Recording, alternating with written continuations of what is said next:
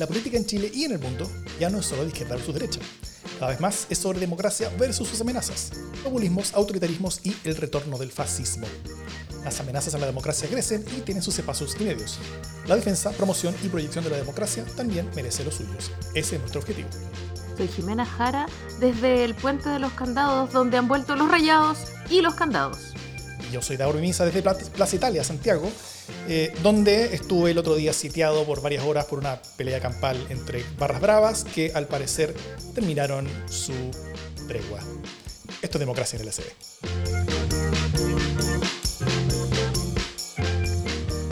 Hola Jimé, ¿cómo estás? Hola, estoy auspiciosa, ansiosa, con muchas ganas de que sea domingo ya, ahora ya, para que no pasen más cosas antes del domingo, porque esto es como esos sueños en los que uno tiene que llegar a un lugar muy importante, eh, como un examen para el que no estudió, pero igual va atrasado y pasan 10.000 cosas antes de que uno llegue. Bueno, es como ese sueño tortuoso desde, no sé, del, 11 del 15 de noviembre pasado empezó ese sueño tortuoso, entonces ya, por favor, que sea domingo, porque no puedo más de ansiedad. ¿Tú cómo estás? bueno, yo estoy bien, tranquilo. Han pasado hartas cosas estos últimos días, ¿no es cierto? El domingo fue un día complicado. Eh, hubo un par de, parroquias eh, incendiadas alrededor de donde nosotros vivimos. Eh, no, fue, por nosotros, espero, pero, pero yo creo que desde entonces es ese día que fue, que fue como, como, como el día culmine de, del, del, silencio de los apruebos y del holgorio de la gente y el rechazo diciendo con esto llegaremos. Después yo creo que pasaron dos cosas que cambiaron el ánimo rápidamente. Una que fue capaz de cambiar el ánimo por sí solo, que fue este mensaje de Instagram de el Gary Medel, donde Gary dijo básicamente apruebo. Y no solamente dijo apruebo, sino que dijo apruebo, pero respeto a la gente que piensa distinto. Eh, tienen toda la validez de hacer eso, pero esta es mi idea y tenemos que, eh, tenemos que estar todos juntos en esto porque somos un solo país. Entonces, el apruebo diciendo, eh, mi apruebo no te rechaza, básicamente. Eh, y eso creo que fue muy positivo. Y eso por sí solo logró, yo creo que cambiar bastante el ánimo de las cosas en el país. Eh, o sea, un, un, posteo en Instagram y en Twitter de Gary Medel valió como, como, dos parroquias que más, más o menos en, en, cosas de ánimo. Y, eh, y después este meme que hoy día se empezó a repartir, hoy día estamos grabando estos martes en la noche, se empezó a repartir mucho este que dice, ¿quiénes somos? El rechazo, ¿qué queremos? Rechazar para reformar reformemos, es inconstitucional. y eso todo el mundo repartido hoy día en, en, todas las redes sociales que yo he visto. Eh, y ha sido también como un, un, muy buen grito de batalla y, y, una última forma como de, como de quizás, como de ironía con respecto a la, a la campaña de rechazo que se ha llevado hasta ahora. Sí, alguien dice por ahí, la Marce Infante, o la Marce, que Gary Medel es la oposición entera. Sí, de alguna manera, eh, así como, como durante, el, durante el movimiento propio del, 18 de octubre, eh, los íconos fueron todos íconos como no identificables políticamente, o sea, eh, la pechuga de la Mon Laferte, el perrito Matapaco, etcétera, como la tía Pikachu, como símbolos, así símbolos no politizados que se politizaron y que se transformaron en símbolos de la resistencia. Eh, de la misma manera, eh, eh, esta franja y este tiempo pre-plebiscito va a ser recordado por, por el por el video de Gustavo Gatica, por básicamente por apariciones de otra gente distinta de los partidos políticos que logró hacer insight o que la gente hiciera un insight, ¿no? Sintiera eh, se sintiera conectado en una misma aventura, la aventura de votar. Ojalá. Sí. Bueno, la idea del programa que tenemos hoy día, como último programa antes, de antes del, plebiscito, es eh, una especie como de servicio social slash adoctrinamiento colectivo. ¿ah? Eh, porque la idea es recibir las preguntas, dudas, miedos, esperanzas, que todos, preocupaciones que todos tengamos y que, todos quienes nos están viendo ahora y, todos quienes han, respondido a través de las redes sociales hasta ahora, eh, que todos tengan para comentarlas con la Jime, poder responder, también subir algunas personas que, nos estén acompañando ahora en los distintos chats hacia el, hacia el escenario, poder también compartir con ellos en la, en la, transmisión en vivo y que queden en el podcast para conversar un rato.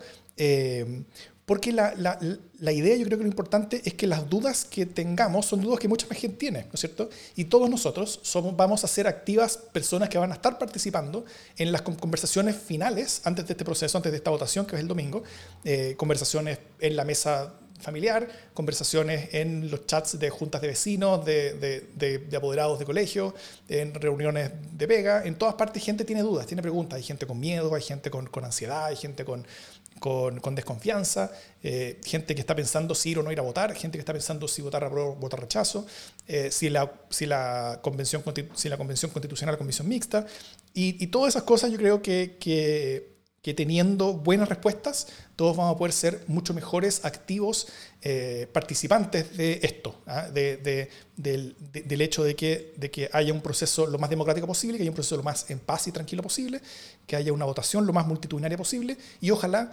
eh, que también haya un triunfo más potente y duro y fuerte posible eh, para el apruebo, cosa de que partamos con mucha energía y muchas ganas este proceso constitucional que tenemos por delante. Entonces, eh, tanto para que quienes nos están escuchando ahora, como también quienes van a escuchar el podcast después, eh, podamos compartir todas estas preguntas y respuestas y, eh, y, estar mejor preparados para lo que nos toca ahora, todos estos días, que es cerrar esta campaña y, llegar a las urnas el domingo. Me parece bien. Y yo solamente como para ir calentando motores, para partir con una pequeña reflexión quizá, Quiero preguntarte, Davor, si, si, pudiste, si tuviste la oportunidad de leer la maravillosa columna eh, en, del Wall Street Journal que hablaba de cómo una nueva constitución para Chile podía ser eh, horrible, generar un país más corrupto, eh, menos próspero y, en el fondo cómo todos los males del mundo, Chilezuela Reloaded, iban a ocurrir si es que ganaba el apruebo eh, y si es que eh, triunfa la Convención Constitucional, ¿no? Muy oportunamente publicado además en estos momentos como para generar terror. Es una, es una columna realmente espantosa, como casi sin ninguna sin ninguna vergüenza, ¿no? Como casi propia de la Ultra. Bueno, ahora que, ahora que Davor está haciendo el programa la Ultra, ya veo a la Ultra por todos lados, pero, pero está llena de mentiras, ¿no?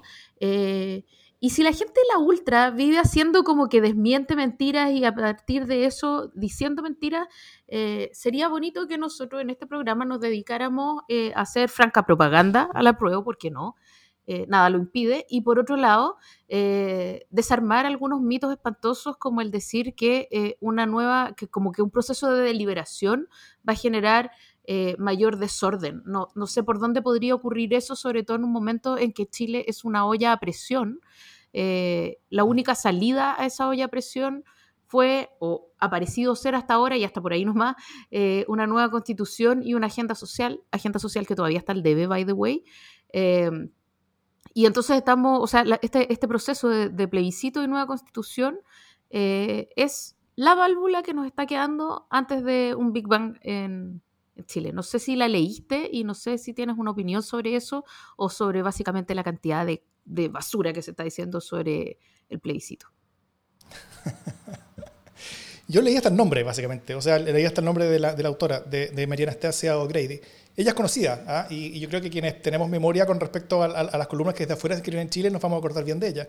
Ella, ella es una eh, es, miembro del comité editorial de Wall Street Journal. Wall Street Journal es, un diario de, derecha, pero sensato muchas veces, pero ella es como el, personaje más, más extremo tal vez y, dedicada permanentemente a, cosas políticas latinoamericanas. Eh, ella se ha metido mucho en, algunas como conspiraciones medias, medias ultraderechistas en distintos países eh, eh, cosas en Colombia, cosas en Venezuela, cosas en Centroamérica, siempre, siempre intentando defender como, como, como, al lado más derechista de todos los lados, ¿ah? en, cualquier tipo de competencia electoral o, duda política que haya, o disputa política que haya, en cualquier país. Sobre Chile ha, ha, hecho muchas columnas y yo creo que todas han sido bastante extremas y bastante duras. Ella es una especie como de Axel Kaiser, ¿ah? como una persona muy libertaria, eh, muy políticamente conservadora, muy, muy, muy dura políticamente y con muy pocas comisiones democráticas. Así que yo leí el nombre y no necesité leer nada más. Sí, es como la Tere Marinovich eh, gringa. Y, mm, no, pero además era irrisoria porque eh, le echaba la culpa básicamente a Bachelet del descontento con Piñera, ¿no? Eh, básicamente la gente está muy descontenta con Piñera porque Bachelet lo hizo muy mal y la, economía se ralentizó por culpa de Bachelet, por culpa de la reforma tributaria y después del desastre que dejó Bachelet básicamente no había mucho que hacer. pobre Piñera ha jugado con lo que podía. Todos sabemos que todo esto es culpa del gobierno anterior. Reconócelo, Jimmy. Todo. Oye, pero hacía mucho tiempo que no veía esta argumentación, porque yo creo que a partir de octubre del año pasado ya los ministros y ministras dejaron de echarle la culpa al, gobierno anterior. Casi lo extrañaba, pero lo encontré en esta columna muy robustamente. El, gobierno ahora, el gobierno ahora está, eh, eh, está casi poniéndose como, como poleras con, con, el texto de la constitución que presentó Michelle Bachelet al final de su gobierno, ¿no es cierto? Entonces es, bastante difícil decir todo culpa del gobierno anterior, pero miren esta constitución que es Michelle Bachelet que me encanta, que está muy bonita, por favor no aprueben esta en vez de la que van a aprobar en la Convención Constitucional. Tal cual. Vamos con las preguntas, si te parece. Vamos con las preguntas primero partamos así como, como, como en suavecito, ¿ya? Antes, de, antes de, de, empezar a invitar a la gente en el público, por favor, quienes están ahora mirándonos, eh, en, en, maquíense, como tanto la Jimmy como yo nos maquillamos siempre, como, como para entrar antes de televisión, ¿ah? ante las cámaras, ante las luces, eh, preparen sus audios, cosas así para, para, para, llegar al aire. Pero por mientras, un, par de preguntas que me, que me han llegado. Primero, esta, esta no tiene nombre, sino que más bien como el pariente facho de todos es una cosa que pregunta siempre. ¿Va a sobrevivir el derecho a propiedad privada si sale la, la constitución? Eh, depende. depende de quiénes ganen la constituyente. No, eh, evidentemente que sí. Pues, o sea, yo creo que lo, primero que hay que tener claro y que recordar es que eh, cada capítulo se va a aprobar por dos tercios. ¿no? sí. Eh, lo segundo que hay que recordar es el pie de unidad profunda en el que está la, oposición. Por lo tanto, si la oposición logra tener un poquito más que un tercio, como la mitad, eh, va a ser una gran cosa. Eh, y cuando digo la oposición, estoy diciendo incluso la sociedad civil de oposición. Entonces, hay pocas probabilidades, prácticamente ninguna, de que la ultra izquierda eh, obtenga dos tercios de la, de la Convención Constitucional, ¿no? Eh, y ese sería el caso en el que eh, se aboliría, qué sé yo, la propiedad privada, el Estado, la presidencia de la República, no sé. no, pero, pero, pero ojo que que, incluso así, incluso si es que hubiera dos tercios eh, muy duros en la, en, la, convención, cosa que, que, no es ninguna posibilidad, eh, pero incluso si llegara a suceder eso, como, como caso así como, como teórico, para, como caso de análisis, eh, Chile tiene tratados internacionales, y los tratados internacionales están por encima de la Constitución. La, el derecho a propiedad es un derecho humano, tal como el derecho a libre expresión, tal como el derecho a, de, de, derecho a reunión, el derecho a organización, eh, el, derecho de, escoger las autoridades, el derecho a la vida, el derecho a la salud, el derecho a la educación. Esas cosas son derechos humanos. Entonces, eh, es, tan probable que eliminen el derecho a, la propiedad como que se elimine el derecho a la vida. Cero. Primero porque no se puede, o sea, simplemente no se puede porque tenemos tratados firmados eh, y, y, Constitución no puede ir en contra de ellos. Y además de eso, Incluso si alguien quisiera ir, en contra de eso, no, habría jamás mayorías para, para, para, hacer cambios. Lo que sí puede ocurrir es que haya cambios en el borde, ¿no es cierto? Cambios como, como, como, como, en casos particulares que, por ejemplo, que están escritos en la Constitución actual, como, como por ejemplo en el caso de cómo se entienden los derechos de propiedad del agua. Yo creo que eso es muy probable que haya un cambio, al menos que haya... Eh, que, que, la manera en la que hoy día está eh, entendida la, la, propiedad como derechos permanentes eh, eh, entregados a, a, privados del agua, eso es incompatible con un, con, con un clima que cambia. entonces, eso es muy probable que, que, ya no quede así. ¿ah? Quizás salga la constitución, que es lo más probable, o quizás la constitución lo, lo toque de alguna otra manera. Pero, pero, pero esas son, son condiciones de borde para casos particulares, donde algunas cosas podrían llegar a cambiar. Muy bien. Gabriel Osorio Vargas. Oye, quiero, quiero, quiero aclarar que este no es un palo blanco. ¿ah? es, realmente. El abogado de la casa está en, en, la pieza y se le ocurrió esta pregunta. Yo no la, no la maqueteé porque parece galleteado, pero no lo es. Es una buena pregunta. Pregunta Gabriel Osorio Vargas. ¿Qué resultado sería malo para la prueba? ¿Ganar por cuánto en su visión sería preocupante? Yo tengo respuesta, pero escucho a Jiménez. Por favor, no, no, dale tú. Eh, bueno, primero, por supuesto, ganar es importante. Eso, eso es como el primer paso. El, el, siguiente paso, yo creo que, que, más, eh, más simbólico es llegar a los dos tercios. porque los dos tercios son en, la Constitución, eso, implicaría que, que, que, hay un, que, hay dos tercios del electorado que está como de acuerdo con este proceso, ¿no es cierto?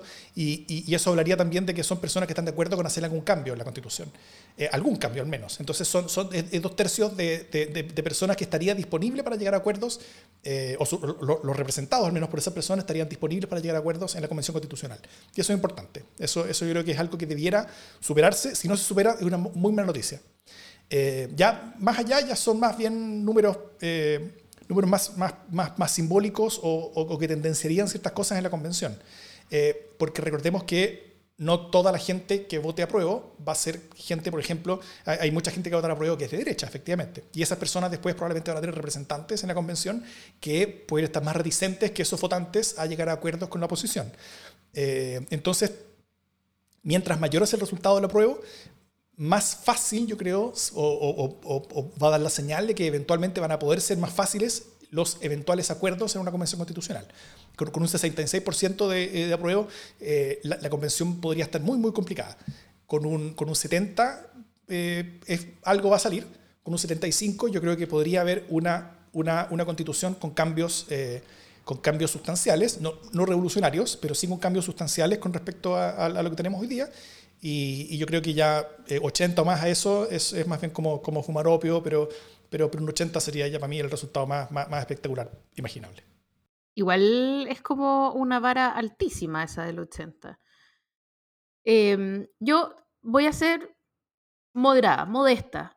Eh, para mí, como dice Daur, ganar es lo importante. O sea, ya la buena noticia es que gane la prueba. De ahí en adelante está bien. Ahora, hay un rango en el que se está bien, pero, pero no tan bien, en el sentido de que, de que se, pone un, se pone cuesta arriba el camino hacia la convencional, eh, hacia la convención constitucional. Y es, yo creo, entre un 50 y un 60% es un resultado que, claro, permite ganar, eh, pero que, que es súper preocupante en términos de qué es lo que se puede construir para después, ¿no? Eh, y ahí uno tendría, o yo tiendo a creer que uno tendría la amenaza de tener una constitución súper parecida a la que hay hoy día. Eh, y eso para mí es una derrota, porque yo para Triunfo Morales no estoy a esta altura del, del, del partido, ¿no? O sea, se perdió mucho como para como ganar más o menos.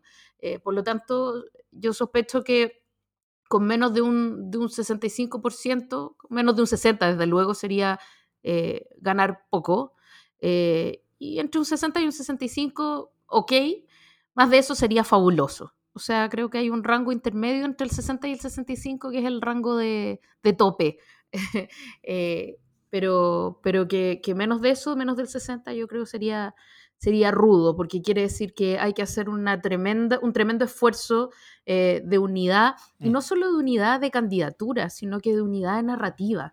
Eh, porque creo que una cosa que le ha hecho fatal a la, franja es que cada uno le pone a la prueba el contenido que quiere. Eh, y cuando eso pasa, uno, la gente se confunde.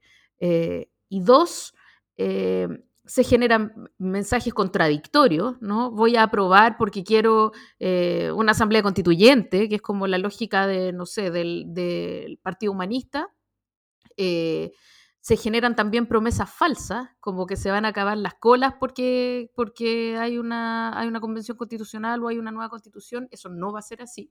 Eh, la, constitución no es eh, el, remedio a todos los males.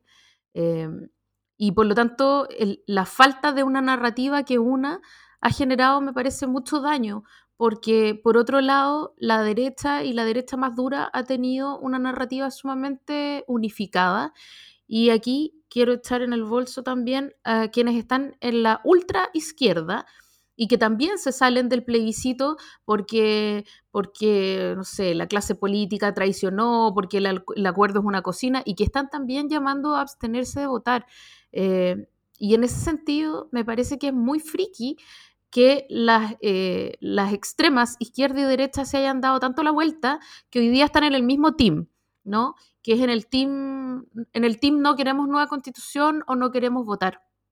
Eh, y lo quiero decir porque aunque me, caigan los tomates mañana, eh, en el mundo más de izquierda dura, me parece que hoy día eh, ya no es tiempo más de tener dilemas. O sea, hoy día hay que sumarse con todo a este esfuerzo de que gane el apruebo, que gane la Convención Constitucional eh, y, generar un buen pie para lo que se viene, ¿no?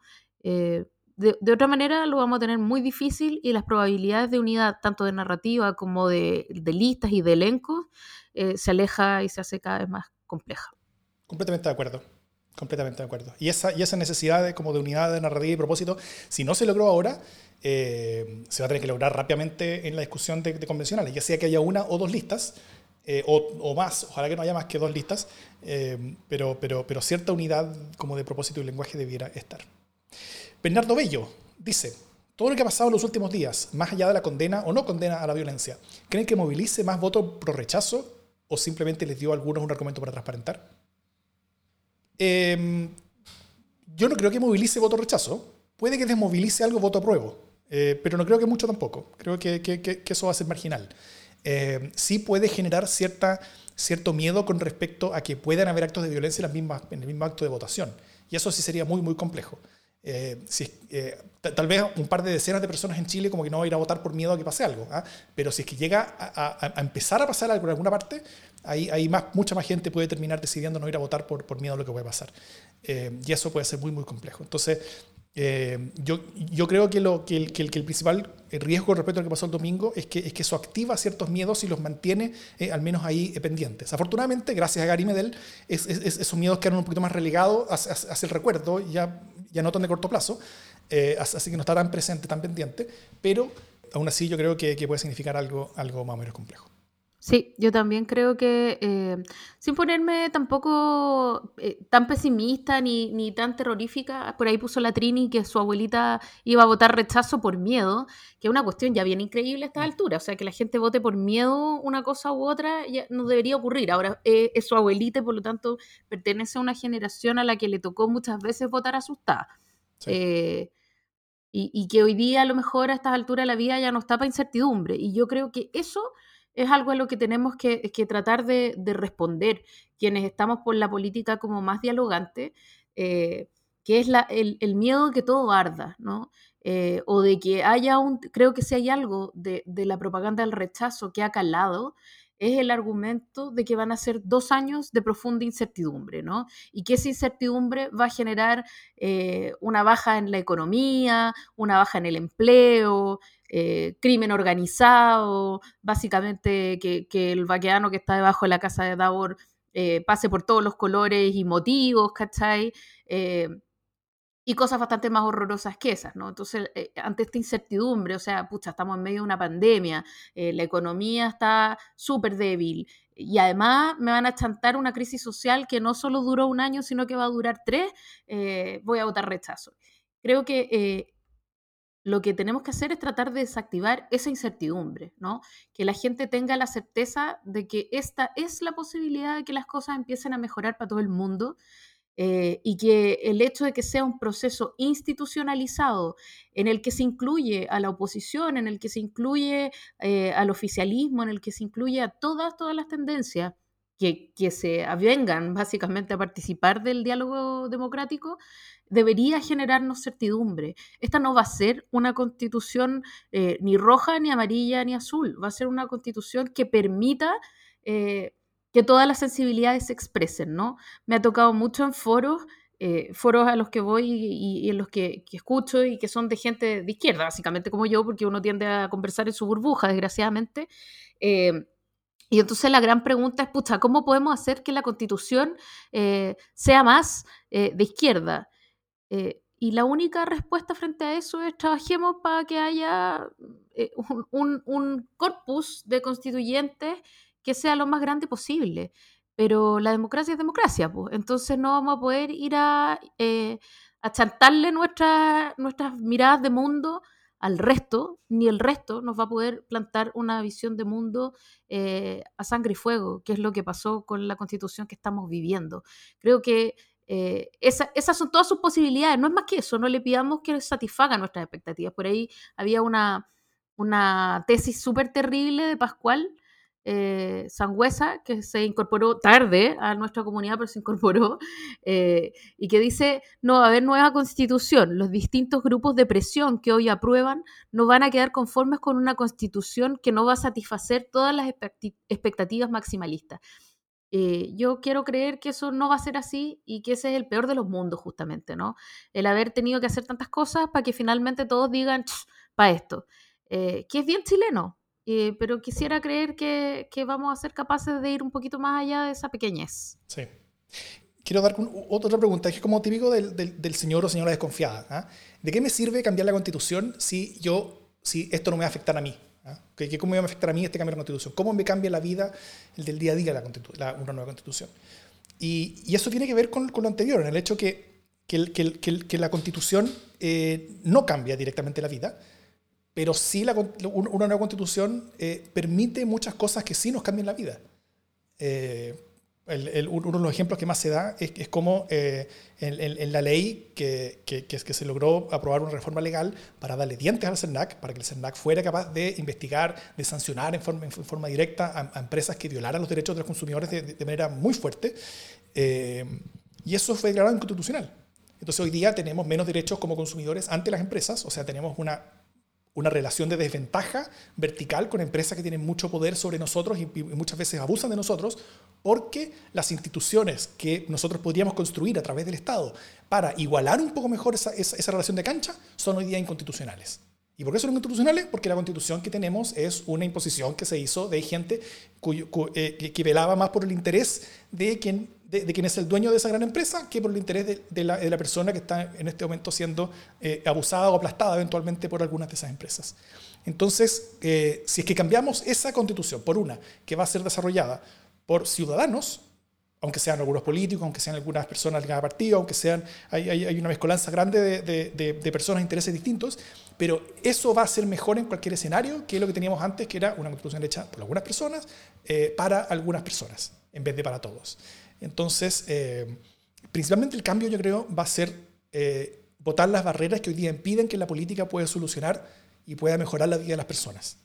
Hoy día la política está impedida de mejorar en muchas direcciones la vida de las personas, está impedida porque la constitución es un es un es un es un como, como, como es, una especie de camisa de fuerza que le impide eh, legislar en, muchas materias y en muchas direcciones si es que la constitución que tengamos no va a tener mucho no tenga muchos derechos, no tenga muchos contenidos nuevos, no tenga muchas nuevas seguridades, no tenga muchas cosas, lo que sí va a tener en cualquier escenario va a ser que no va a tener las cosas que hoy día sí tiene y que impiden que nosotros podamos avanzar en muchas direcciones. Entonces, en el peor escenario de, la constitución, con, la menor cosa que nos gustan posibles, esa constitución va a ser una mucho mejor que la que tenemos hoy día porque va a tener muchas menos cortapisas para impedir eh, que, eh, que, impidan que nosotros podamos legislar en materias que nos puedan mejorar la vida en forma importante. Así que eh, sí, la, nueva constitución efectivamente afecta mucho la vida de todas las personas, no directa, no, no directamente, no de un día para otro, pero abre la puerta para muchas cosas donde hasta ahora hemos tenido una puerta cerrada. Oye, yo solo quiero relevar eh, un comentario que me parece muy juicioso y pertinente de Daniel Escobar, que dice, la variable que nos falta es participación. Es cierto. 51% de participación no cumple la promesa de legitimar el adentro del sistema, ¿no? Eso es súper interesante porque efectivamente eh, a la pregunta que había hecho Gabriel de, cuál es el resultado como feliz, eh, no, no, tiene que ver solo con, con, cuánto se gana, sino que cuánta gente participa, ¿no? Y a mí me parece que eso es... Eso es súper relevante. Así que gracias, Daniel, por ponerlo en, perspectiva. Sí. ¿Qué, ¿Qué, opinas tú sobre la participación, Jiménez? Eh, hemos tenido súper eh, baja la participación en, en, las últimas elecciones. Yo quiero creer que va, va, a volver a haber mucha participación. Me tocó conversar por estos días por otra cosa mm. con, con la Marta Lagos, que jura que va a haber como una explosión de participación. Eh, yo quisiera sumarme a su optimismo. No sé si estoy tan segura. quisiera creer que vamos a volver a, a niveles de participación no del 90% ni del 95%, sino que eh, también ojalá sobre el 50-60%, eso sería, sobre el 60% sería una super victoria para mí, no le pido más, porque si tú piensas que en las últimas elecciones ha participado menos de la mitad del país, eh, está, está rudo el panorama. Así es. Ahora bien, yo sí diría una cosa más, porque, porque hay varias variables importantes. Está, está el tema de la pandemia, que efectivamente va a hacer a mucha gente eh, quedarse en su casa. Por ejemplo, eh, escuché que hubo un aumento importante de personas que habían eh, pedido excusas para no ser vocal de mesa. Y, eso por, sobre todo en la pandemia. ¿ah? Hubo, como dos zonas importantes donde eso fue fuerte. Una en, las comunas donde hay mucha pandemia, por ejemplo, en Magallanes mucha gente pidió excusas, más del 30% pidió excusas para no ser vocal de mesa.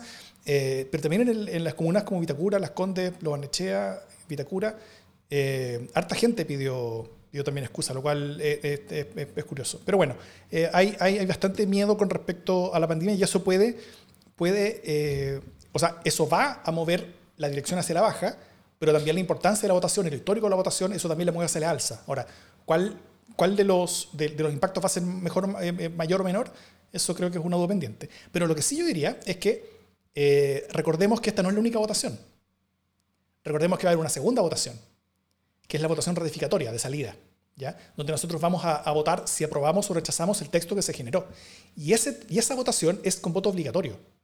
Entonces, eh, aunque, la, aunque la participación en esta, eh, eh, en esta vuelta sea menos alta de lo que nos gustaría, incluso si fuera baja, el proceso no sería tan, tan, tan, tan participativo desde su inicio, pero en cualquier escenario, el resultado constitucional que se tenga, ya sea se aprueba o se rechaza ese resultado, va a terminar siendo aprobado o rechazado con una gigantesca votación. Y eso le va a dar toda la legitimidad que este puntapié inicial eh, le pueda llegar a faltar por este tema de la pandemia o por otros similares. Es así. Oye, me gustaría invitar al primer invitado. Una de las preguntas que recibimos por redes sociales es de Antoine Mayet, que, que, es un cientista político que nos acompañó a hacer algunos programas como, como invitado aquí, aquí mismo. Eh, eh, Antoine preguntó por Twitter si es legal lo que hizo RN con la franja. Porque se dedicaron a hablar, de ellos mismos y no de lo que estaba en juego. ¿ah? Y, que a él le parecía que al, menos un uso ilegítimo de ese espacio público de opinión que era la franja. Entonces quiero invitar a eh, Patricio Sainz. Patricio es eh, estudiante de Derecho en la Universidad de Chile, militante de la democracia cristiana y eh, centrista radical, podríamos decirle. es, un, es, un, joven estudiante y también algo destacable es que tal vez es una de las eh, de las pocas personas, si no la única persona en todo Chile, que ha visto todas las franjas eh, para esta elección. Así que, Patricio, primero, ¿cómo estás? Hola. Hola, Daur. Hola, Jimena, ¿se escucha bien? Se escucha Impecable. muy bien. Perfecto. Eh, bien, estoy acá atrapado en la pantalla chica. De tanto ver la tele, uno me di vuelta. Ahora soy yo el que transmite. Excelente. Oye, ¿qué, antes de entrar a, preguntar, a responder a esta pregunta que, que hace Antoine, ¿escuchaste la pregunta? Bueno, sí.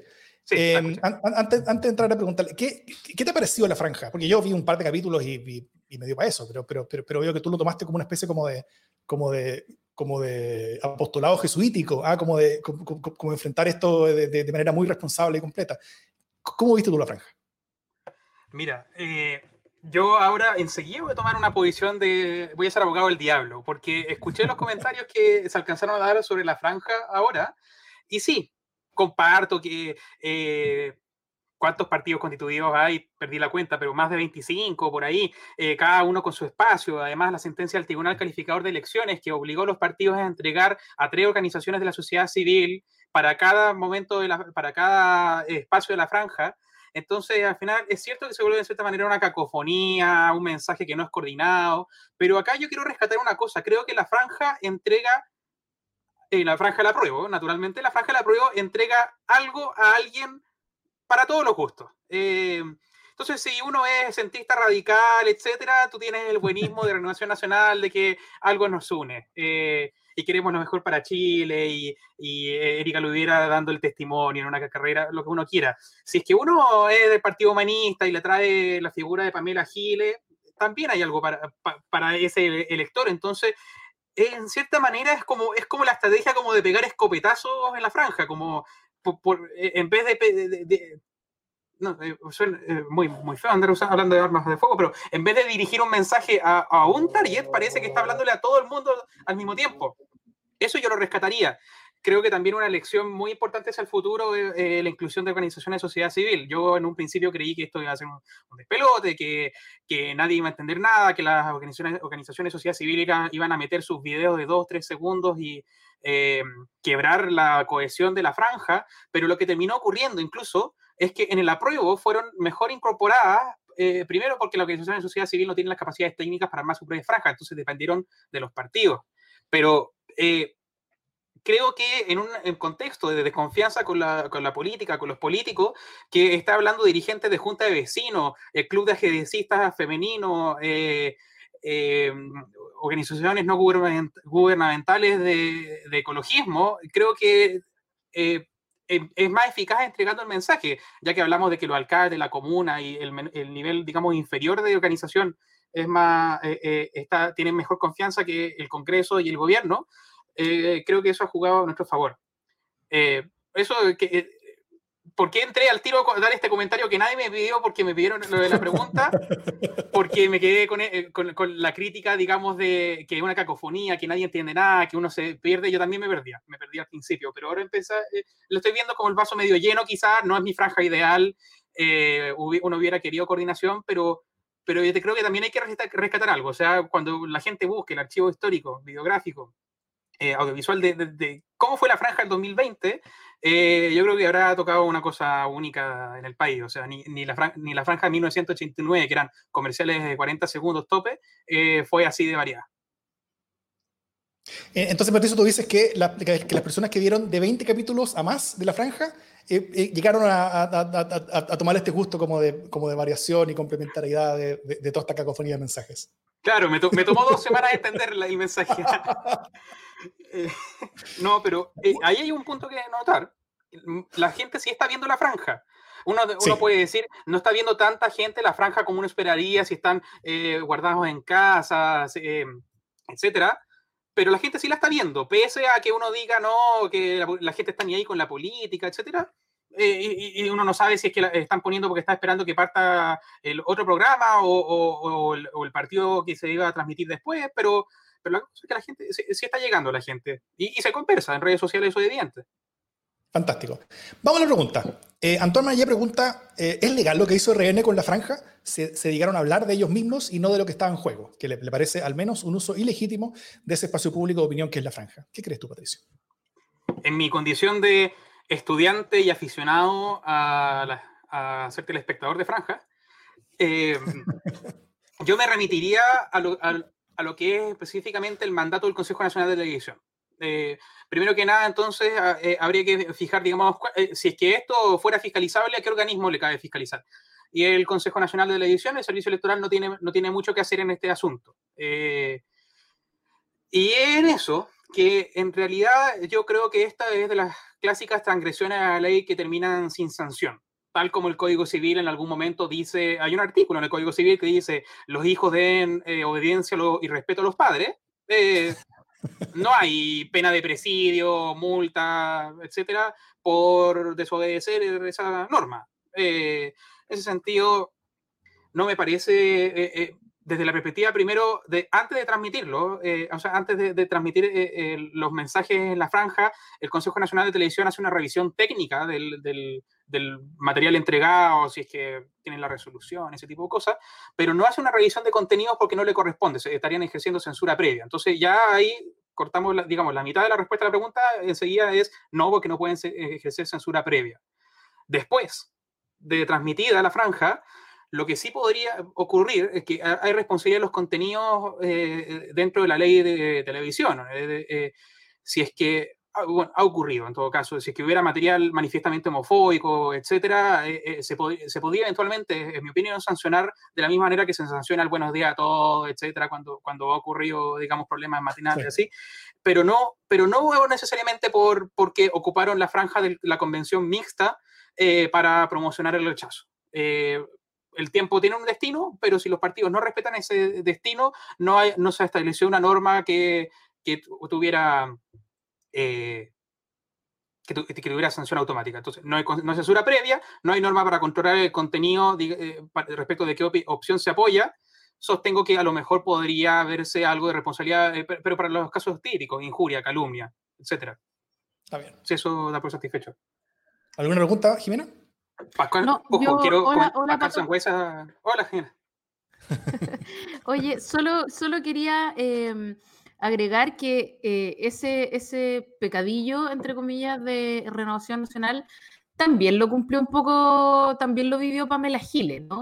Que habló de ella y nada más que de ella, esta cosa de la prueba, la abuela prueba, prueba la abuela, vota como la abuela, eh, eh, si no eso no es autobombo, no sé qué, che.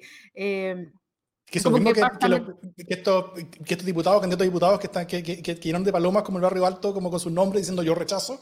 Que, Curiosamente, esos diputados son los que entraron por eh, el mecanismo de vacancia. Están ahí porque no, no, son conocidos por nadie, entonces algo tienen que hacer para salir. La locura. Muchas gracias, Patricio. Que estés muy bien. Un gusto. Eh, ese fue Patricio Sainz, que espero que lo tengamos pronto como, como invitado más eh, en algún programa, cosa de sacar el jugo a ese, a ese conocimiento enciclopédico, multidisciplinario que tiene. Eso iba a decir yo. otra pregunta antes de, mientras se, se, pone el siguiente invitado aquí, otra pregunta que nos hace eh, Juan Antonio Morales, que es de Liberal. Pregunta por WhatsApp, ¿qué aspectos positivos puede traer una constitución en temas de economía y desarrollo? Tómala tú primero. Eh, yo creo que es, bien potente lo, esto y las cosas que se pueden hacer, sobre todo sobre todo porque la, porque la constitución actual tendencia un cierto modelo económico. ¿ya? Eh, mucho se habla que el modelo de subsidiariedad, donde, donde el, el, Estado está reducido a un, a, un, a, un, a un, rol relativamente mínimo, dándole protagonismo a muchas cosas a la empresa, está en la constitución. No está en forma, en forma explícita en ninguna parte, pero como que se, como que se trasunta de, de, de, de un montón de disposiciones distintas que están en la constitución. Eh, y, eso va construyendo una especie como de relato o, modelo constitucional bien coherente que le da un menor rol al Estado en muchas cosas y le da un mayor rol a los privados en, muchas cosas también. Por ejemplo, eh, solamente un ejemplo que siempre digo, eh, que el, derecho a la educación, la Constitución la entiende como un derecho al emprendimiento. como, la, iniciativa de emprendimiento en, educación. ¿ah? Esa es la primera forma en la que la Constitución reconoce como la libertad de educación que la libertad de educación es una libertad de emprendimiento en educación. O sea, y eso todo hablando con respecto a, cómo la Constitución entiende y ve el, rol del mercado y el rol de muchas otras cosas. Eh, entonces, yo creo que cualquier tipo de cambio en el modelo productivo chileno, cambio profundo, que yo creo que es lo que se necesita para que volvamos a crecer, eh, requiere, si bien no que esté escrito en una constitución, pero yo creo que sí requiere tal como en el tema de políticas públicas, en el tema de derechos sociales, eh, requiere la libertad de no estar tan constreñido el actual modelo dentro de la misma constitución. Eh, y eso creo que, simplemente tener una constitución más corta, tener una constitución con menos disposiciones, tener una constitución que, que tendencie menos las cosas, cosa de darle al Congreso mucho más poder y, oportunidades para poder ir construyendo a través de la constitución legal eh, lo que... lo que puede hacer un, un, un, modelo, un modelo económico distinto, con una participación del Estado mayor, al menos como un Estado como, como, como ente coordinador, entre, eh, entre, entre temas eh, tributarios, privados, de, de, permisos, cosas así, que, que, tenga mucho más poder y mucho más eh, capacidad de, estar tomando decisiones para, para ir tendenciando el, desarrollo económico en ciertas direcciones. eso se puede hacer mucho mejor con un, con un texto constitucional, al menos más breve. Entonces, y, si, y si además de eso tiene cosas que, que le ayuden a hacerlo, mejor todavía. Entonces sí, mucho. Sí, yo creo que, que o sea, indudablemente va a tener eh, efectos como en términos económicos. Eh, y aquí yo quiero ser cauta porque nuevamente dos tercios es, un, es una cantidad importante de quórum y está bien que así sea. Eh, pero efectivamente creo que, que, va a repensarse el rol del Estado. Yo creo que quizás eso es lo más relevante en términos de cuáles podrían ser los efectos, ¿no? Tú podrías tener un, un Estado más hacedor eh, y menos delegador. ¿no? Hoy día tenemos un Estado que tiene que tercerizar un montón de funciones eh, y eso lo pone en una posición tremendamente vulnerable, incluso a nivel de servicios básicos. ¿no? Eh, y yo creo que una conversación importante que tiene que darse en, esta, en esta convención tiene que ver con cuáles van a ser aquellos bienes y servicios que van a ser estipulados como básicos o como, así como infraestructura crítica, si ustedes quieren, y que por lo tanto pueden o no pueden ser sujetos de propiedad privada. El agua, eh, los recursos naturales como el litio, o etcétera, ¿no? Eh, también creo que es, importante entender que eso no significa que va a estallarse la economía como la conocemos o que esta cosa como por ejemplo la ley de pesca eh, se va a acabar de un día para otro y entonces las siete familias van a quedar despojadas en la calle, en el exilio, llorando debajo del puente. No, eh, pero, pero evidentemente que va a haber algún nivel de, de importancia y creo que quizás uno de los efectos más importantes sea también que al permitir un Estado que no sea subsidiario, sino un Estado como eh, de derechos, eh, eso permita reducir el gran mal de Chile, que es la desigualdad. Eh, y en la medida que hay menor desigualdad, tú tienes, por ejemplo, mejores índices de educación, tienes más calificación en los profesionales, eh, y eso permite, yo no quiero decir con eso que la nueva constitución asegure que vamos a tener más, más y mejores profesionales, pero indudablemente que cuando tú le pones al Estado más tareas en, ámbitos clave eh, y esas tareas no son delegables, eh, evidentemente eso puede generar una oportunidad para que, por ejemplo, haya mejor, mejor preparación en términos de, de ¿cómo se llama?, de calificación técnica para los profesionales y para los trabajadores, eh, y generar un contexto mejor para la innovación, para un montón de otras cosas, ¿no? Eh, yo creo que es poco probable que, que, que, se aplaste la economía y que, y que seamos eh, Chilezuela. Efectos en el crecimiento, puede ser que en algún momento como se piense que puede ralentizar, esta redefinición de roles ralentice de alguna manera el crecimiento, pero yo creo que eso, si es que llega a ocurrir, es un espejismo, porque básicamente lo que pasa es que hemos estado creciendo eh, en brazos de la gente que se ha esforzado y que se está precarizando, ¿no? Eh, esta es una opinión bien polémica, pero lo que quiero decir es que esa es una conversación que va a estar sí o sí en la convención, ¿no? Eh, a quién le toca, a quién le toca ahora eh, esa parte del crecimiento, porque evidentemente a lo mejor la torta va a seguir creciendo, pero al tener que repartirla probablemente de otra manera, se perciba también ese crecimiento de otra manera. Mm. Em, súper. Estamos. Eh, Yo quiero, eh, quiero hacer una pregunta de la, de la Marcela Infante que hizo hace mucho rato, hace muchos comentarios atrás, pero que es básica y no le hemos respondido. Y es como: ¿y si gana el rechazo? ¿Ah? Es, es cierto. si gana el rechazo, eh, yo, bueno, primero no voy, a tener día de celebración acá afuera en, en, Plaza Italia. Recién acaban de, de, de mover los, los horarios de, de la del toque que queda ese día, cosa que no nos guardamos a las 11 de la noche, sino que nos guardamos a la 1 de la mañana del, lunes, así que eh, había más espacio para celebrar. Primero, voy a estar menos celebrado ese día, pero, eh, eh, pero más importante en, el, largo plazo, yo diría que, que, que, la ciudadanía va a ver que la, que la vía política no es la salida para los, para, para los conflictos y los grandes problemas que tenemos. Y eso puede generar una primero, en el corto plazo, una mayor validación del camino de la violencia para los grupos más extremos. Eh, entonces, si hoy día tenemos a un par de cientos de personas, o un par de decenas, si, no cientos de, personas, eh, causando hechos violentos en Chile, eh, podemos llegar a tener un par de miles. Y, eso, es un cambio, y es un cambio bien radical y fuerte que puede terminar dificultando mucho la convivencia democrática y en paz de, Chile. Eso también daría una como, como mucha energía al actual oficialismo eh, para continuar negando los caminos de reforma, a pesar de que ellos digan que, se reforma y qué sé yo, pero, pero probablemente es que eso les daría mucha, mucha razón para decir eh, que las cosas bien como están y que chao. Y eso yo creo que simplemente va a continuar el camino de, de como, de aumento de las presiones sociales que no van a ver un, una, una, forma como de, como, como de evacuarse en forma más sensata y más, y más eh, y más democrática. Sí, yo creo que si gana el rechazo se acaba Chile. Eh, no inmediatamente, pero a la larga, ¿no? O sea, todas estas presiones que llevan un año pugnando por, por salir y que no son pocas y que tampoco es poca gente, porque uno podrá tener una duda sobre cuánta es la gente eh, que cree en las salidas más o menos violentas, eh, que indudablemente es una minoría pero, pero sin duda una enorme mayoría de Chile quiere cambiar la constitución. Entonces, si eso no se ve reflejado en, y quiere cambios para sus vidas y, siente que, que, no están en un buen pie, entonces si eso no tiene ningún correlato eh, y, no, y no hay mejora y no hay una agenda social, la agenda social que todavía estamos sentados esperando, eh, es bien, o sea, si volvemos, si tratamos de volver a la normalidad que decía Alamán, eh, eh, mal, como siempre, eh, creo que, que, nos va a estallar en la cara. Así que se acaba Chile.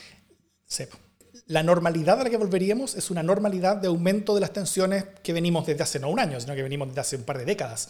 Las tensiones van aumentando el 2006, el 2011, el 2018, el 2000, y, siempre es más que lo anterior, siempre más que lo anterior. Entonces, si el 2018, si, el 2019 fue así de fuerte y generó todo esto, bueno, ¿qué va a pasar en tres o cuatro años más cuando la cosa está ya de nuevo? Así que creo que la constitución es, es, muy, muy importante para, para tener esto. Y invitamos a Félix, Félix también es un, eh, es un permanente participante en, la comunidad. Hola. Hola, Félix, ¿cómo estás? Bien, ¿y usted? Muy bien. Muy bien, muy bien. A ver, ¿qué decimos? Pregúntenme. ¿Qué comentario la tienes? La pregunta de Diego Fica. ¿Qué? Ah, a ver, vamos con una pregunta de Diego Fica.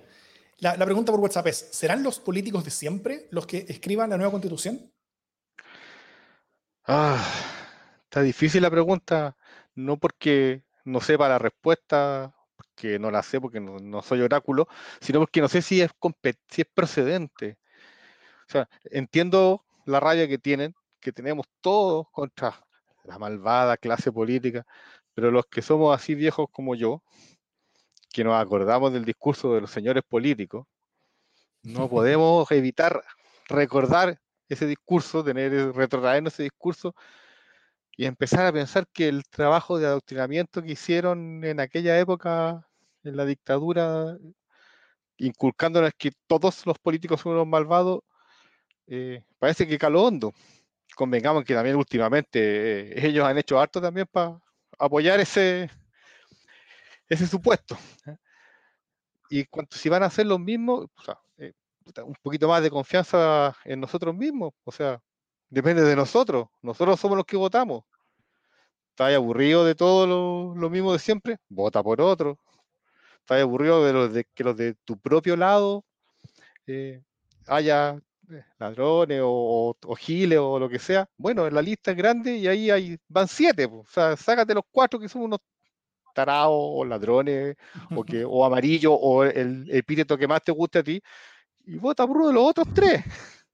O sea, eh, entiendo que es difícil, pero el asunto, para mi gusto, el asunto es que, bueno, si depende de nosotros, para eso pedimos votar, pues para que dependiera de nosotros, creo. Es, exacto. Bueno, hay, hay, eh, eh, también está el tema de que, de que bueno, eh, lo más probable es que van a haber, por supuesto, algunos políticos de siempre dentro de la convención, eso, eso es inevitable, y creo que también bueno. Varios, varios, varios. Porque, la, porque, la, porque esa experiencia es una experiencia valiosa, sobre todo para, la, para, el, para el nivel, o sea, no solamente nivel técnico, sino que sobre todo nivel de capacidad de negociación y, capacidad de ponerse uno del otro, capacidad de llegar a acuerdos. Es una capacidad que, que, no todos los políticos tienen, pero muchos sí lo tienen y, tienen mucha práctica en esto. Entonces creo que, que, la experiencia de muchos políticos de siempre, que sé que es algo peyorativo que se dice, va a ser muy valiosa. Y, además la otra razón que yo tengo... Eh, eh, o, el otro argumento que tengo es que, es que tampoco se puede que, esté lleno de políticos de siempre, porque no hay tantos. porque vamos a tener elección, no, o sea, no, es, que, que, no hay tanta gente vieja incluso, porque tenemos elección de, de, gobernadores, de diputados, de senadores, de concejales, de alcaldes, de presidentes, de, de, convencionales. O sea, no hay tanto políticos de siempre como para llenar todos sus cupos. Entonces, eh, forzosamente se necesita mucha gente nueva. Puede ser. Entonces, forzosamente se necesita mucha gente nueva en, en, las listas al menos. Y bueno, ahí sí, sí es, si la ciudadanía termina eligiendo a los políticos de siempre de, de, la lista, ya es una cosa de la ciudadanía. Pero, pero, pero la gran mayoría de los candidatos a la Convención Constitucional no van a ser políticos de siempre, porque no hay tantos. No hay tantas caras viejas. Y además, si yo soy un político profesional que quiero dedicarme a vivir de esto y a rentar de esto hasta el día de mi muerte, no me conviene ser un, un constituyente, porque yo me voy a la asamblea y después no puedo presentarme a, al Congreso. Entonces, si quiero profitar malvadamente de los cargos, lo peor que voy a hacer es postularme como convencional. Me estoy cortando las alas a futuro. Si es que gana la convención constituyente, que es una otra de las razones por las cuales es mucho mejor votar constituyente que mixta.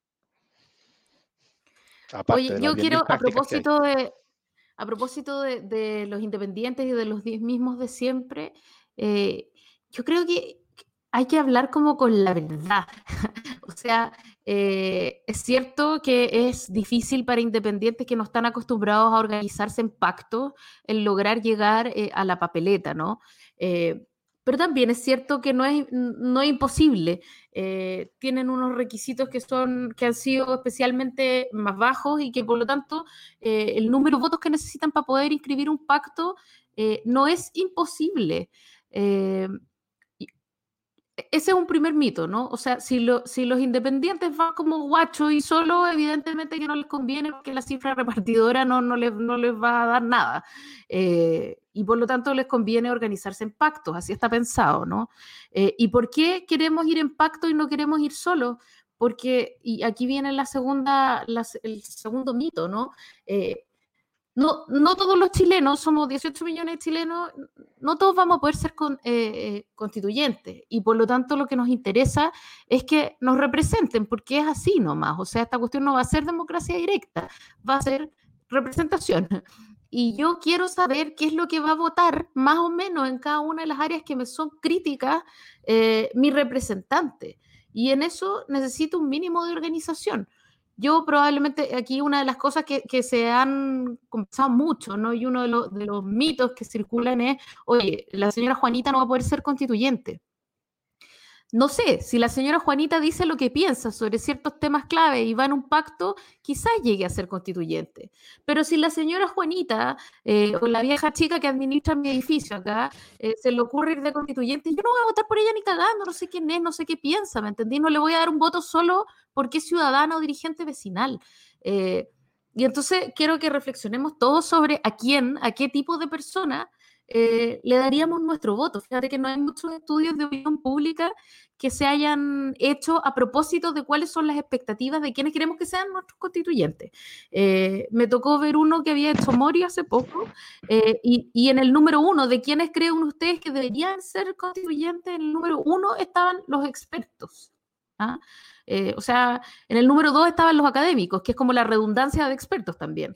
O sea, gente que sabe, ¿sabes? Entonces, ¿qué tantas ganas tenemos de que efectivamente la señora Juanita sea constituyente? Algo que yo creo que deberíamos respondernos. Eh, ¿Tiene que tener la oportunidad? Por supuesto, pero también debería tener un mínimo de organización el cuento, de manera que todos nosotros que vamos a elegir a la señora Juanita, sepamos que va a votar la señora Juanita cuando se va a hablar de una cosa o de otra, creo yo. Mm. Vengan de uno. para, eso, para eso se inventaron las listas. O sea, habemos gente, creo que tú eres una de esas personas que eh, votamos por el candidato, pero primero vemos dónde va. O sea, por mucha que aplauda uno a, no sé, eh, Desbordes porque llamó a la cordura en la época eh, de las protestas más fuertes, sigue siendo rehén y por lo tanto sé que no va a reformar carabineros, más encima diciendo que es carabinero, entonces no voy a votar por él, nada personal, hermano, pero pensáis distinto que yo. Entonces, primero, primero veo el, el frame que viene y de ahí, dentro de eso, escojo cuál me gusta más. No es un concurso de popularidad.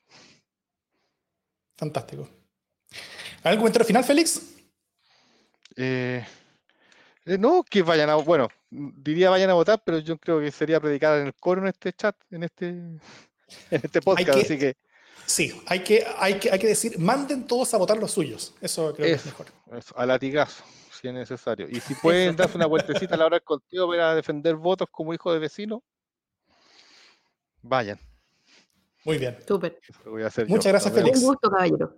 Que estés bien. Igual. Nos leemos por ahí también. Chao. Ok, chao. Em, ese fue Félix, que como siempre nos acompañó ahora también. Ahora no, o sea, siempre ha estado acompañándonos ahí en, los chats, en los comentarios eh, mientras grabamos y ahora fue parte de la transmisión también. Por mientras tengo una siguiente pregunta de Carlos Fuensalida, que también es de la Liberal. Y esta es una pregunta que me, que me llegó hace un rato y, tuve que estudiarla, entonces tengo una respuesta al respecto y, y creo que es una pregunta interesante. Eh, pregunta por, me preguntó por WhatsApp, ¿qué pasa si hay desmanes en algún local de votación y se pierden los votos o no se puede votar o no se puede contar? ¿Perdieron nomás o se anula todo o se votan diferido? Y hay respuesta a eso. Primero, inicialmente la, mesa se anula, ¿no es cierto? Este, la, mesa se, tiene que anular. Y una opción de lo que puede pasar después de eso es que se vote en diferido. ¿ya? El tribunal, el, el tricel, perdón, eh, puede anular la mesa y después puede decir que se repita la votación en esa o más mesas, eh, en, en, los recintos en que haya pasado, siendo que, que o sea, y, que se repite la votación otro, otro día, que puede ser algunas semanas después. Y hay un antecedente. ¿ah? El 2004, por ejemplo, el Tricel ordenó repetir la elección de alcalde de toda la comuna de Talcahuano, después que hubo irregularidades en nueve mesas. Ahora sí, este es el, bien, este, este es el gran, eh, el gran if. Eh, un punto relevante es que la ley indica que solamente se repite la elección en mesas anuladas si es que el resultado de la elección podría cambiar, dado el, dadas esas mesas que fueron anuladas. ¿ah? Eso sucedió en 2004 en, en, Talcahuano. Como la elección estuvo muy peleada, hubo un par de cientos de votos de diferencia, el, el hecho de que nueve mesas hubieran sido anuladas, eso implicaba que, que el resultado podía cambiar si, según cómo iban esas nueve mesas. Esas nueve mesas. Entonces es, se ordenó repetir la elección en esas mesas. Pero si el resultado no está en juego con las mesas que se fueron anuladas, las mesas no, se, no vuelven a votar. Entonces lo que sucedería, a menos que el resultado del plebiscito entero sea muy, muy estrecho, o que, el, o, o, o, que los desmanes y, y, y, cosas que hayan sucedido, problemas, hayan sido demasiado extensos, eh, lo más probable es que simplemente esas votaciones en esos lugares se anulen y esos votos no valgan. Entonces, eh, es, es, muy importante que, que, que, la, que la votación y el proceso sea realizado en paz. Ahora, qué bonito sería que, que, los propios ciudadanos y ciudadanas defendieran en el fondo la validez de, la, de los votos de cada mesa, ¿no? O sea, qué bonito sería que no se permitan los desmanes por una vez. Eh, porque, porque esto nos implica a todos. ¿no? Esto no, no, no, está, yo creo, en las condiciones como para como para boicotearlo. ¿no? Eso, eso beneficia a, a unos pocos y son el 1%. Sí. Y, y, lo importante es que la gente que está por el apruebo que defienda la validez de los votos rechazo y la gente que está por el rechazo que defienda la validez de, de, de los votos apruebo. O sea, es, es, importante validar el hecho de que la decisión se tome democráticamente y que todos estén ahí eh, y que todos estén ahí presentes. Es así. Oye, eh, eh, igual encuentro que es como que corren buenos tiempos para las apuestas, ¿no? Eso lo hace más democrático. sí. Ahora, no sé bien, no sé bien qué vamos a apostar ni, ni por qué. Con otros amigos aposté eh, el porcentaje de votos que va a haber eh, para, el, para, las elecciones del, del, domingo. ¿Cuánta gente creemos que va, que va a votar? Creo que es un, una buena posibilidad de apostar cuánta va a ser la participación, cuánta gente va a votar eh, y, y achunte, tratemos de hacer una polla para achuntarle al, a la prueba. Pues. Apostemos algo. No sé, ¿qué, qué, qué, qué tenemos que apostar? Eh, si es que, ¿Cuánta gente participa o el resultado del, del, del apruebo del rechazo? Ah, mira, Rodrigo Reyes dice apruebo 73%. Ese es un bonito resultado. Ya. Sí, yo, eh, apostemos por cuánto, por, va a por cuánto va a ganar el apruebo. Yo creo 75. ¿Tú crees que un 75? Más o menos. Sí. Dejémoslo en sobre un 70. Ya yo digo que bajo un 70, porque eso me permite que si pierdo la, la apuesta, gano, ¿cachai? Y me encantan esas apuestas en las que en verdad quiero perder. Pero ya, 65 digo yo. ¿Y cuál es la apuesta? ¿Cuáles son los premios? Ah, eso es lo ah. importante, chuta, no sé. No sé. Apostemos, apostemos vino, po. Un buen vino. que Davor, que Davor eh, apruebe, porque Davor es muy exigente en materia de vino. Así que apostemos una botellita superior. Va, uno, va una botella de vino en quien, quien, esté más cerca, ¿no es cierto? Yo dije 75, tú dijiste 65. Sí, es así. Ya.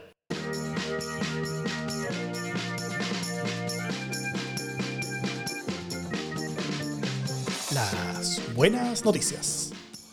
¿Qué buena noticia tienes tú, Jime? ¿Qué cosa puede estar pasando en Chile eh, en los próximos días que te puede tener de buen ánimo?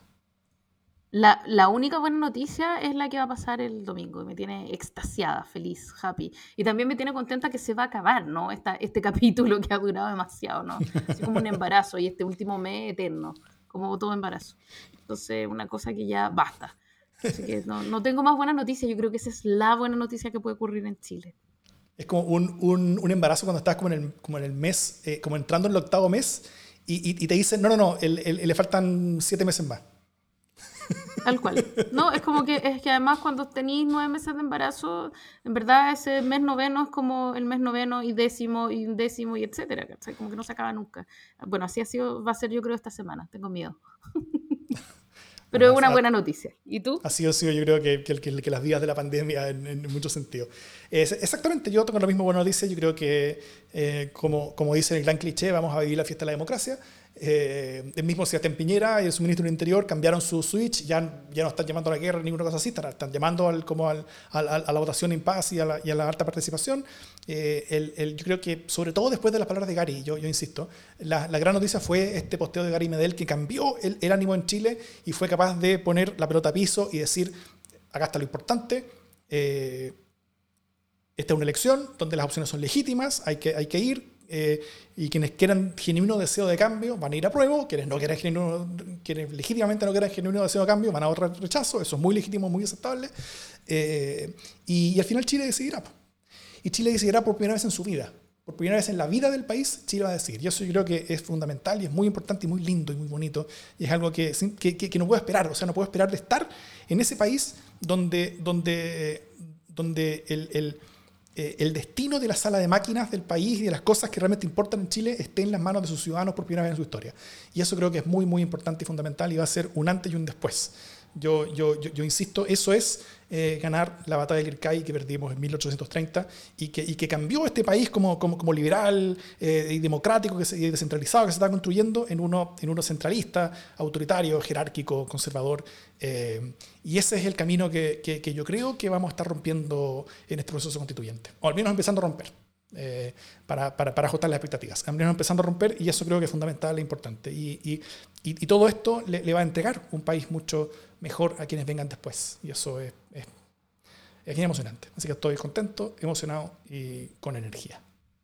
Muy bien. Quiero, no quiero dejar pasar otra buena noticia que nos pone Rodrigo Reyes, que es, pero todo suma, es, una, es modesta, pero todo suma. Una buena noticia dice, la ultra del, del rechazo está haciendo una campaña para anular en la segunda papeleta. Maravilloso, ojalá que le vaya muy bien en su campaña de anular en la segunda papeleta. Bueno, de hecho, hace, hace hay, hay, como, como lo veíamos en el primer capítulo de la ultra, ellos están en una campaña como por llamar a la a la, a la CC, o sea, a la Convención Constitucional, y no a la mixta. ¿Por qué?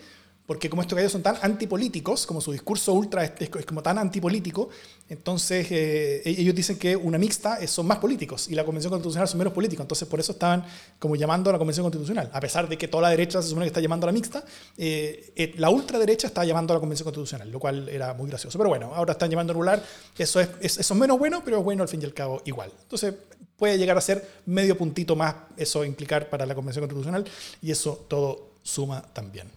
Así que apruebo Convención Constitucional. Y el mensaje que nos gustaría dejarles es eh, no solamente que voten ustedes, porque eh, ustedes nos escuchan y, pensamos que la gran mayoría que nos están escuchando eh, ya está más o menos en esta órbita, sino que sobre todo que sean activos promotores de la tranquilidad promotores de, como, como, de los argumentos hacia la prueba, promotores de los argumentos hacia la Convención Constitucional, promotores también de, la, de, como de, de, de, tranquilizar estas preguntas, dudas o miedos que mucha gente puede tener y ojalá que los argumentos de conversaciones y, y, y, y preguntas que hayamos tenido eh, hoy día eh, y que le hayamos entregado hoy día eh, hayan ayudado para eso, para que todos ustedes se conviertan en embajadores de esta cosa que Chile comienza eh, y en todos sus, sus, sus, rincones y contextos, familiar, laboral, eh, vecinal, eh, de, de, barrio, puedan, puedan, puedan ayudar a que todo esto funcione mejor, que la prueba gane por más, que más personas voten. y que tengamos también una, un, un, proceso más pacífico y tranquilo y esa fiesta de democracia tan cliché se haga realidad. Tal cual. No, nada más que agregar. Feliz, feliz domingo, ¿ah?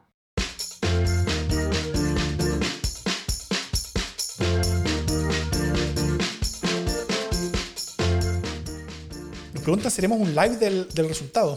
Puede que yo esté demasiado borracha a esas alturas del día, del, como para poder hacer una cuestión más o menos decente.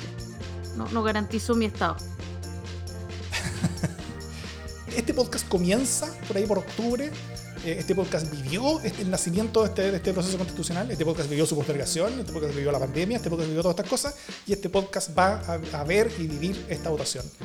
Así que nada, pues, ¿qué más que decir que... Emoción. emoción. Que, que, pura emoción. ¿no? Así que, que, sea el, que, el inicio, que sea el inicio del camino. Que sea el inicio del camino. A ganar. A ganar. Que estén muy bien. Buenas noches. Y nos vemos efectivamente en Plaza Dignidad celebrando, si es que así lo van las cosas. Muchas gracias a todos. Jimé, ¿tú? ¿Todo bien? A votar. A votar.